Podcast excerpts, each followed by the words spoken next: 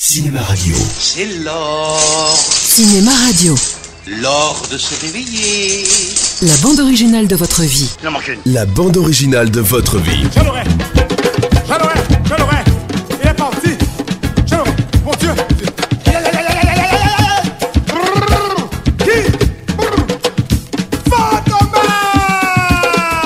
Fantomas Louis de Funès ou l'art de la grimace cinématographie. Il décide tout bonnement Sans avertir personne Et même les acteurs de cinéma Aux Antilles, ça fait nous la peine Douzième épisode, Fantomas se déchaîne.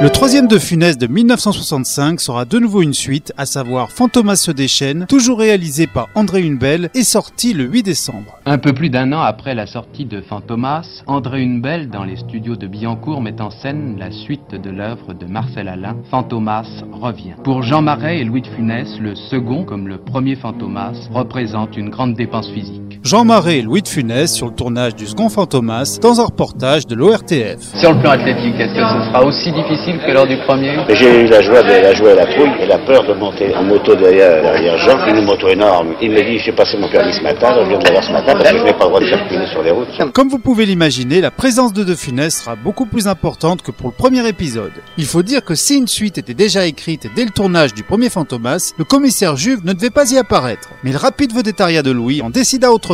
Monsieur le commissaire, en vertu des pouvoirs qui me sont conférés, je vous nomme commandeur dans l'ordre des gens foutres. J'ai surtout pas eu de chance. Oh, si vous avez eu de la chance d'être décoré avant cet interlude télévisé. C'est- Si c'est un signe par Rosette, si ce ruban peut être un- un digne, de- de- moi, de le conserver puis ici, sans déchu de me serait déchoir. Ah, je vous en prie, monsieur le commissaire. Conçu comme une aventure de James Bond, l'humour franchouillard en plus, le film fonctionne comme son modèle, sur le principe de la suite, donnant dans la surenchère, à savoir plus d'humour, plus d'action et de cascade. Sans oublier énormément de déguisements et de gadgets, souvent le fait du commissaire Juve, accumulant les efforts pour arrêter son ennemi juré. Souvenez-vous qu'il y a un an, grâce à des masques dont nous possédons aujourd'hui le secret, Fantomas parvint à perpétrer ses forfaits, non seulement sous les traits du journaliste Fandor, mais aussi avec mon visage. Et vous voyez, on pourrait croire que c'est moi. C'est fini la belle époque du, du petit hold-up hebdomadaire et des gorilles de papa. Hein De croiriez-vous l'air si Fantomas était arrêté par un 0-0 quelconque Hein De croiriez-vous l'air Les grands déploiements de forces spectaculaires qui ne font qu'effaroucher l'adversaire sont démodés. Nous sommes à l'époque des agences secrets et des gadgets. Quoi C'est moi qui voulais savoir ce que c'était que les gadgets. Le gadget est une petite invention secrète destinée à surprendre l'adversaire. Vous n'allez donc jamais au cinéma, non De ce fait, le personnage devient quasiment un ersatz de l'inspecteur Clouseau des films de Black Edwards, le génie en moins. Cependant, Louis est là pour apporter sa touche, grimaçante et tonitruante, à ce délire pop, désordonné mais divertissant. Bertrand, menacez-moi de votre arme. Ah non, j'oserais jamais, monsieur le commissaire. C'est un ordre, menacez-moi Ça me fait tout drôle. Et voilà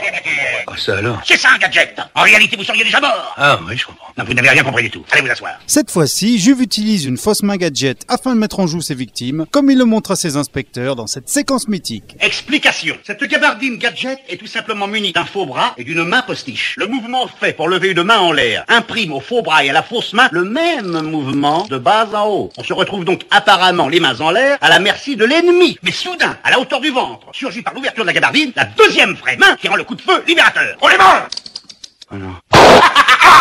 D'ailleurs, c'est également lui qui sauve la situation grâce à des cigares piégés. Et maintenant voici le deuxième gadget également de mon invention. Ah, ça, c'est un sous-marin de poche. Mais non, idiot, c'est une fusée. Non, c'est un cigare. Je ne me sépare jamais de mes cigares pistolets. Là, vous avez le tabac. Là, vous avez la poudre. Là, vous avez le mécanisme d'horlogerie et de mise à feu. Selon réglage par la bague du cigare, le coup de feu par 15 à 20 secondes après l'allumage. Et en cas d'urgence, en mordant le bout du cigare, le coup part immédiatement. Démonstration Dites donc, mon brave, votre visage prouve que vous avez du cœur. Ta gueule Vous n'allez tout de même pas refuser à une future victime de la science son dernier cigare On te fera même monter du champagne. Et des danseuses Et ce sont mes cigares à moi. On fait un bon mouvement. Il y en a un pour vous, prenez-en. Un pour lui, puis un pour moi. Hé Qu'est-ce que vous avez Vous êtes tout pâle Regardez-vous Bien en face, regardez-vous, regardez Je l'ai eu Il a marché Il a marché, je l'ai eu Du côté des héros, Jean Marais est beaucoup moins présent, on pouvait s'en douter, du moins dans son personnage de Fandor. Mais il continue également à incarner avec prestance le charismatique Fantomas, toujours doublé vocalement par l'acteur Raymond Pellegrin. M'avez-vous trahi, Hélène Je vous jure que non. Ah, que m'importe d'ailleurs. Je savais que vous parleriez ou que vous seriez suivi.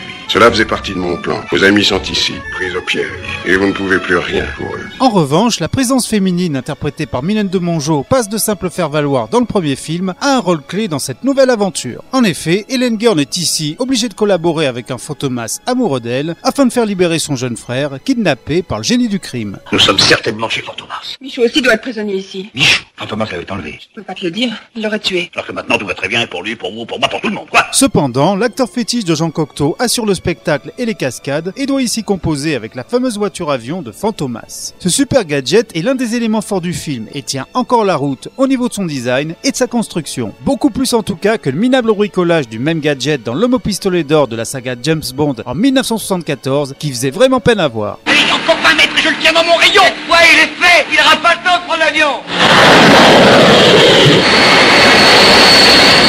Ah C'est pas croyable Oh À l'avion Allons-y, vite, on l'aura Police Je réquisitionne votre appareil Suivez cette voiture Allez voir, on va le louper comme l'année dernière Il est à noter que c'est dans Fantomas se déchaîne qu'apparaît pour la première fois Olivier de Funès dans le rôle du jeune frère de Mylène de Mongeau. Désireux de se frotter au milieu du cinéma, Olivier se fait pistonner par son illustre papa, à présent suffisamment puissant dans le métier pour qu'on accepte cette exigence. Qu'est-ce qui se passe Renvoyé. Encore renvoyé. Tu te rends compte Ah, avoir un frère comme ça, c'est une vraie calamité. Oh, mais j'ai quand même été deuxième en gymnastique. Et nous partons demain pour Rome. Et je le à la maison. Il va faire sauter tout le quartier. Eh ben, emmenons-le à Rome. Les voyages forment la jeunesse, pas Michou Pour finir, le bilan des trois films de 1965 est fort satisfaisant. Après le record absolu du Cornio, les deux autres films font certes moins que leurs successeurs, mais renforcent durablement la place de De Funès dans l'échiquier cinématographique français. Alors, le premier faux professeur Lefebvre était le journaliste Fandor. Bon, le vrai professeur était resté à Paris, on n'en parle plus. Quand le deuxième faux professeur Lefebvre est arrivé, on pouvait croire que c'était le vrai. Mais pas du tout Et c'était pas lui. C'était Fantomas, ça pour bon sang Je suis poursuivi, soudain je me retourne et j'abats deux tueurs avec ma troisième main. Avec votre troisième main. Oui, ma main est sur le ventre. Ben évidemment, sa troisième main. Et voilà comment, à Rome, en Italie, le premier policier de France se retrouve chez les fous. Leur verre de la médaille, c'est que l'acteur devient la bête noire de la critique. Celle-ci, biberonnée à la nouvelle vague et à la conscience politique souvent très à gauche, n'aime pas ce que représente cet acteur, à savoir un cinéma gaulliste et dépolitisé. Je crois qu'il y a une raison pour que beaucoup de personnes ici n'aiment pas Charlot. Extrait de l'émission Connaître le cinéma, consacrée à Charlie Chaplin sur France Culture. D'abord, les temps ont évolué. Je crois que j'aurais vu ces films 50 ans avant, je les aurais peut-être aimés. Mais maintenant, avec tous les deux funestes,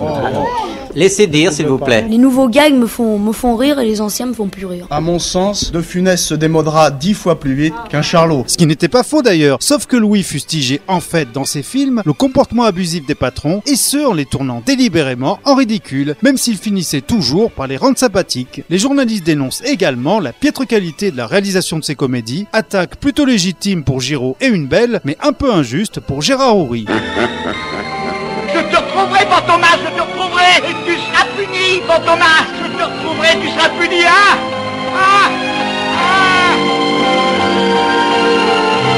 C'est déjà la fin de cet épisode, je vous retrouve très vite pour la suite de notre grand feuilleton consacré à Louis de Funès.